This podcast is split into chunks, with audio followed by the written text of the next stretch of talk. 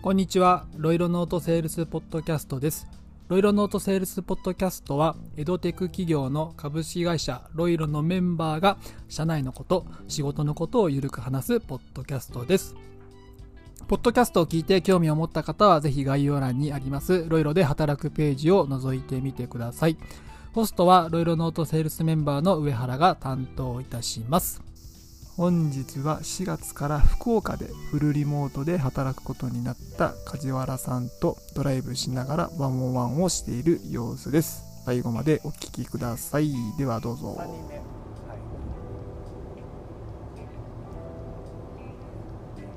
い、3人目はやっぱり栗本先生出ました 栗本先生はい多分今このポッドキャストも聞いてくださってると思います出会いはね、はい、自分も知ってるんで、はい。本当に最初紹介にお伺いした時ですよそうですよね。ねはい。なんか本当になんかなんでしょうね。おそらく授業とかは見たことないんですけど、ん。本当に多分授業もお上手なんだろうな、ん子供たち食いつけるんだろうなっていうのはもう見た瞬間に分かるんですけど、本当に何かをこう変えてやるぞっていうあのなんか熱意というかはいはい。あれにいつも心打たれますよね。ここまで信念持ってやられてる方のサポートはもう本当に喜んでやりたいなとうん。思わせてくれるような方ですね。うん。巻き込むのうまいね。はい。すごい。あの憎めないガツガツさがあるよね。そうなんですよ。はい。多分内心はガツガツいいったるぜみたいな感じなんだろうけど、はい。ちゃんと現場の気持ちも、ね寄り添ってね。はい寄り添われてこれだと現場は苦しいよとか、うところまでちゃんと考えられてのん、うん、施策をいっぱい打たれてるので、そうだよね。と言ってるうちにこれはついたのかな？いやあのがっつり降りるインターンを間違えました。ここから U ターンが始まります。いタイヤなんですか本当に認定ティーチャーの方々ってうん。語彙力ないんですけど本当すごいですよねなんか。語彙力ないね。語彙力なさすぎですね。あでもね、まあ、分かる。分かる。ななんで教員やってたからこそ思うんですけど、あの業務量をこなしながらこんだけの力貸してくださるいつも。そのなんか瞬発力というか行動力というか。本当にすごいなっていつも。いつも助けていただいてます。認定ティーチャー様々。はい。なんか認定ティーチャーの人とこうあで会ったり、はい。会会話したりしてなんか自分のなんかあれあれですか仕事の中でこう影響がある部分とかあったりするんですか？ありますね。研修会とかでもいいんですか、うんやっぱアイディアたくさんいただけるっていうのはすごく嬉しいですね。なるほど、あこんなことできるんだってなんかロインロ社員でありながらうん。なんか知らないこととかいっぱいあるなと。うんうんうん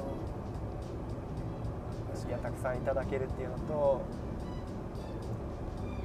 最近ちょっとずつ増えてきたんですけど、なんかロイロの社員が研修とか実践とか紹介するよりもやっうんぱり現場の先生方って現場の先生がうん。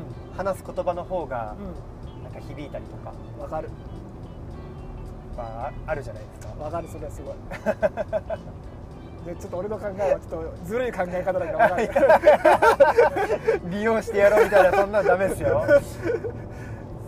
その気持ち。いやでも本当その方がなんか内容によってはですねやっぱ響く時のうん。言うことが多いので、前提が一緒だからね、はい。先生たちもね同じ現場の先生っていうね。はい、その中での実践だからやっぱ僕もやっぱり先生やってたとはいえ自分がやってた授業のやり方とか考えてたことってやっぱどんどんどんどん古くなっていくから自分でアップデートしながらもでもやっぱり最前線でやってる方々の声を他の先生とつないでいくっていうのはやっぱり大事なんだなっていうのはうん。すごく思いますね。なるほど。ね、まあ、お互いいいなんかパートナーみたいな感じだよねきっとね、はい。に僕らもなんか逆になんか新しい機能とかさ、う入ったら認定ティーチャーの人に紹介できてはい。でそれをなんかこうせ認定ティーチャーの方は実践でこはい。う使ってもらってそのアイディアをまた僕らがもらってはい。でまたその新しい機能を紹介したりしてね。いい相乗効果でね。できたらいいですね。もう少しなんかこう認定ティーチャーの方々にご協力していただくようななんかメリットだったり良さっていうのをですねはい提供できたらなと思いながらもまだちょっと入社1年の僕には分からないところです入社あれ2年目でしょ2年目です1年ちょっとですあ1年目はいはいなんかプロポーズなんかどうですか一通り今回、はい最初からやってプレゼンまで全部やったっていういやうんなんなんというか一人じゃ難しいなっていうのはよく分かりました、うん。まあチームでやらないとできないことっていっぱいあるなっていうのを感じましたね。なんかプレゼン本番とか。そこに至るまでうん。うん本番に至るまでのなんていうかちょっとした調整だったりとかうん。その契約の金額だったり実績出したりとか、はいはい。そういったのは今まで触れてこなかったところだったので、はい、とても新鮮でした。新鮮だしあ全然自分で何も知らないんだなっていうのはうん痛感しましたね。プレゼンとか提案書って本当に一一部分でね。はい。本当にバックオフィスの方とね。PR の方に。僕かなりお粗末なアイディアを形にしていただいて形にしていただいたものを僕が口で喋るだけっていう本当に。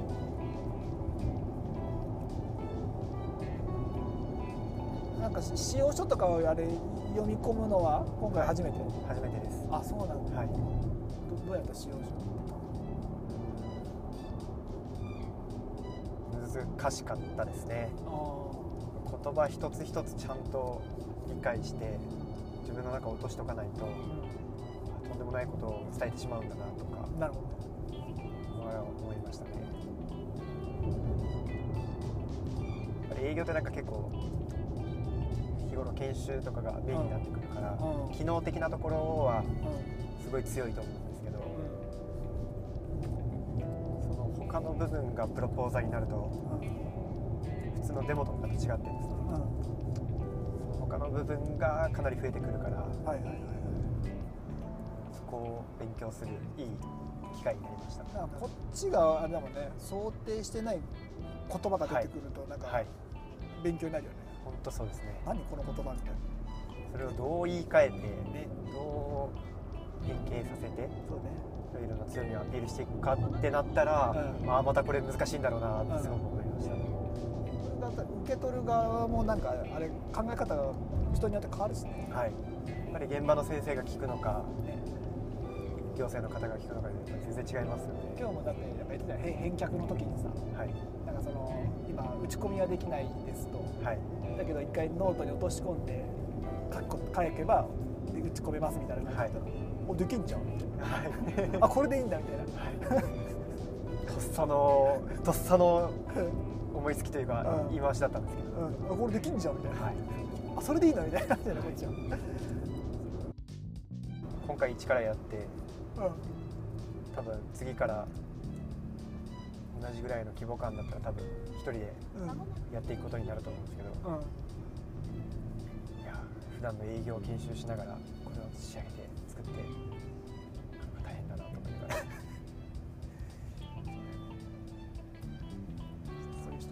取ろうと今頑張ってるから。営業事務的なことですか、セールスバックオフィスみたいな感じ。バックセールスか、バックセールス。それはありがたい。なんだろう。6月？うん、7月？5月6月のあれうん大きかったですね、あれ大きかったよねあれ。これで結構デモ行ったら意外と。そうそうそうそう。4つ4つぐらい決まっあれはなんかいいあのちょっと肩肩ができた感があった、た、うん。なんかやってて。リュウさんもこれもうやろうっつって。毎毎年やろうっつって。5月6月のスケジュールスケジュール入れてっつって。コンタクトが取れるのが大事だようん。数年後見据えてというか。そうそうそうそう。顔見知りになるみたいな、はい